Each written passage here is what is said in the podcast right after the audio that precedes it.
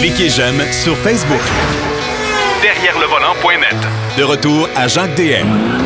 Pour terminer l'émission, bien sûr, comme à l'habitude, Marc Bouchard est avec nous. Salut Marc. Salut mon cher. Bon, écoute, deux essais aujourd'hui qu'on va quand même euh, condenser un petit peu parce que tu as cinq petites questions amusantes pour terminer l'émission. Ça va nous faire, ça va nous faire dérider un peu. Euh, dans un premier temps, BMW X3, mais la version euh, branchable. Oui, la version branchable euh, qui fait, écoute, moi, quand j'avais lu les informations, euh, j'étais allé sur euh, les sites européens, malheureusement, et on me disait, ben, la distance, c'est à peu près 45 à 50 km. Alors, je trouvais que c'était quand même intéressant. Je me disais, tu sais, on est à peu près dans ce qui se fait. La réalité, c'est que c'était justement au cycle européen. Au cycle canadien, le chiffre officiel, c'est 29 km. Et dans la réalité de tous les jours, comme aujourd'hui, à moins 6, moins 7, tu vas Ben, faire. Moi, je l'ai eu- moi, je l'ai eu, je l'ai rapporté il y a quelques jours. OK, ouais. Et il faisait, j'ai eu des, des, des, des plus froids, mais surtout des plus chauds. Malgré tout, j'ai jamais fait en haut de 24. Ah non, non, non, non. non. OK? Écoute, Et j'ai fait un 18 une journée, là. Ouais, c'est ça. Moi, j'ai toujours trouvé, c'est dommage parce que on pourrait avoir le meilleur des deux mondes, mais à 20 km, oublie ça. Là, euh, Oui, puis regarde, on, on fait si quatre coins de rue puis c'est ça- terminé. Si on ajoute à ça le prix d'achat, Mhm. parce que le prix d'achat, mon cher, il est à 59 990. Ah bon, un X3? Un X3. Ouf! Et euh, en plus, tu connais comment fonctionne BMW, comme la plupart des, des- des constructeurs allemands. Ouais. Ça vient avec un, un catalogue épais comme l'annuaire de la Ville de Québec. OK? Ce qui fait que euh, dans mon cas, j'avais entre autres le M Package, Ouais. donc qui est un groupe là, de, de esthétique, évidemment pas un, un groupe mécanique. J'avais un groupe qui est premium avec l'affichage tête haute et, et différents éléments, Ouais. plus quelques options, euh, toit panoramique et tout ça. Donc, ça montait à 72 200 dollars. Ça n'a pas de bon sens. Excuse-moi, mais là, on n'est plus là. Là, on n'est plus. euh, non, non, non, on n'est plus là. À ce prix-là, c'est vraiment comme, ben voyons donc, ça n'a aucun sens. Mais ça, c'est ça, c'est le problème des, des constructeurs allemands. C'est que ça arrive, le prix de base est déjà élevé en partant, et ça arrive avec rien.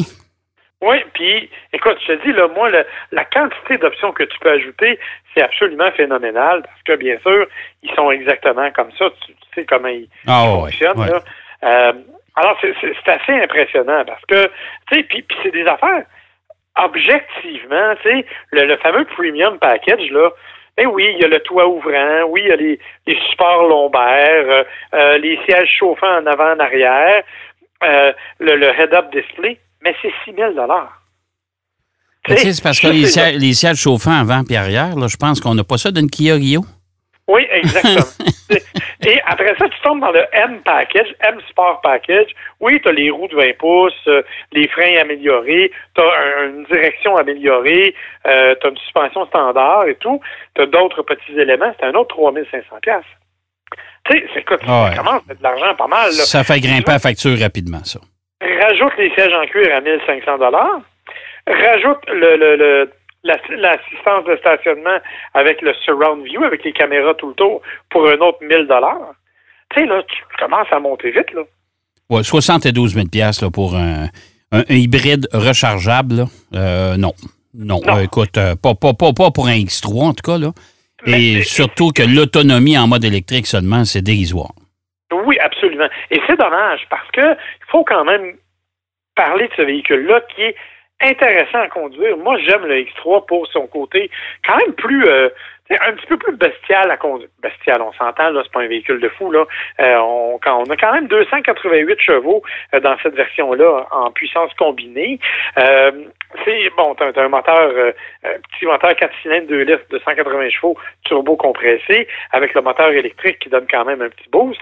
Donc, ça permet quand même des accélérations intéressantes. Euh, le X3 comme tel est un véhicule qui est intéressant, qui est bien fait, euh, dont la qualité de finition est bonne.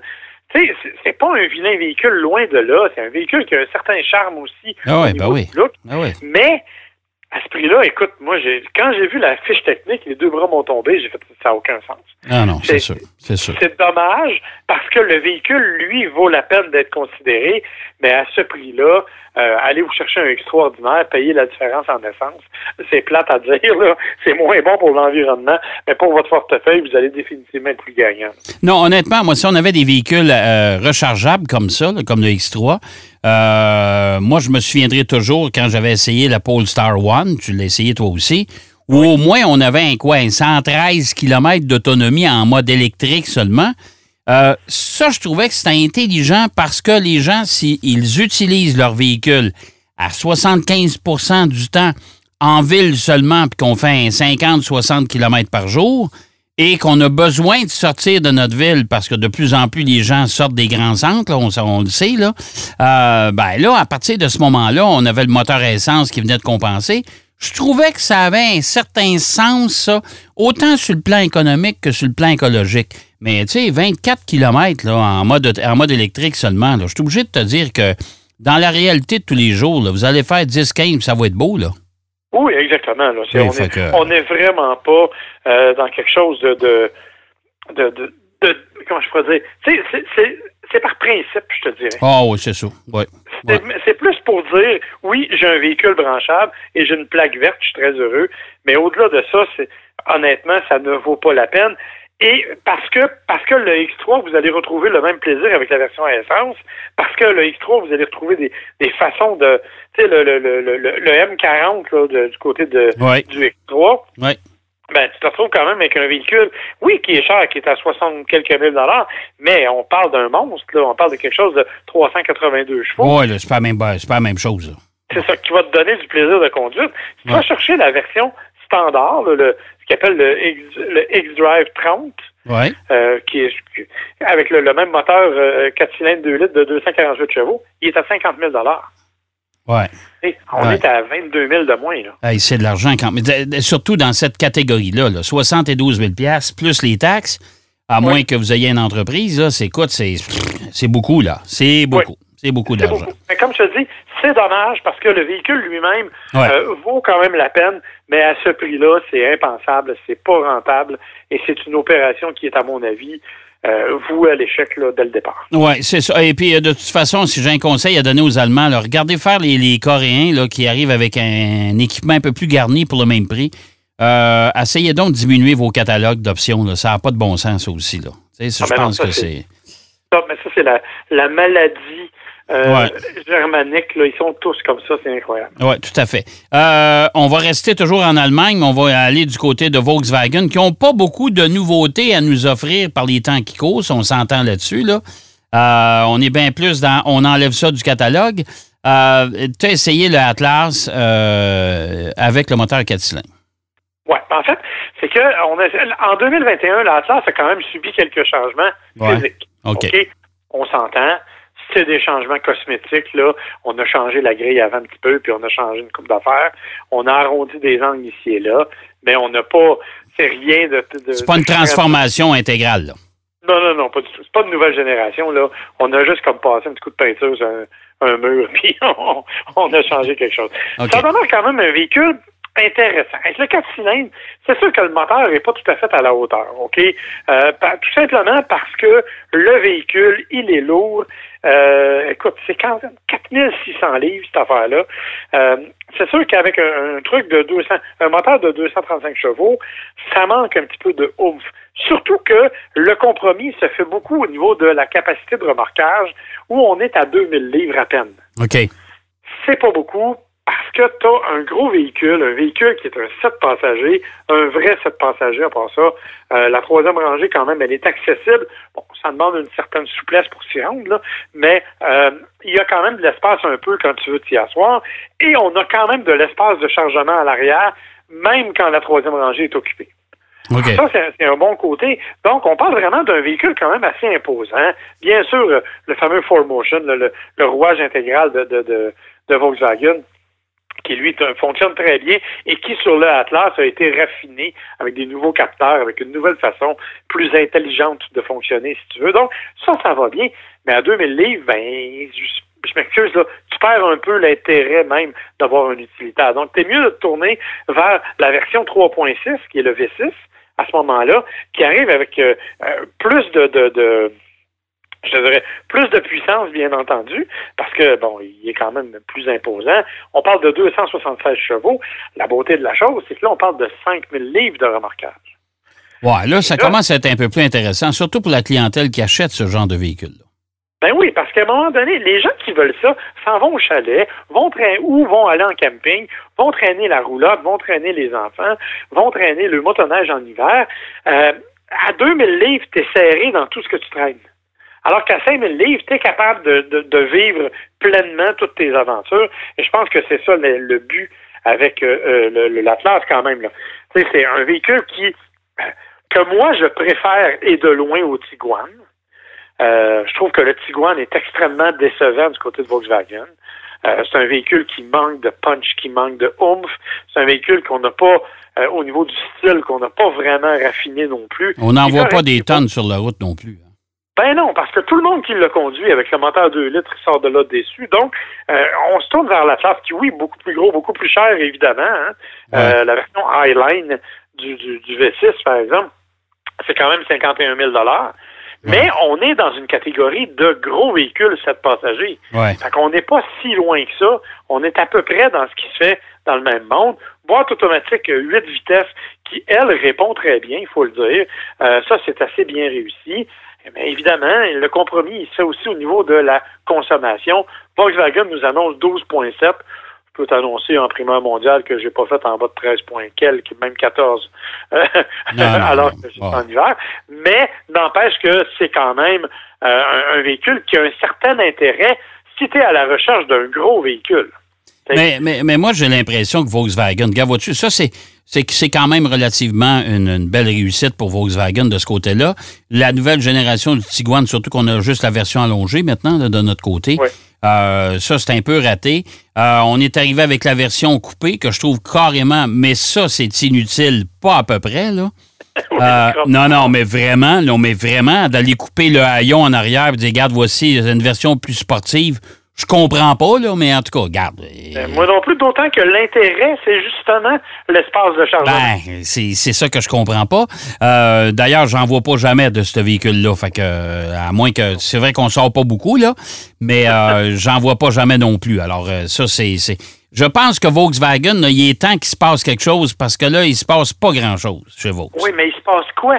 C'est ça le problème. Regarde, tu vois, là, au cours des dernières heures, on annonçait la fin de la production de la Golf pour le marché nord-américain. Ouais. Fait que ça, ça va être fini pour la Golf. Là, on va avoir quoi? On va avoir le Taos, ouais. qui est en fait une vieille mécanique. Ouais.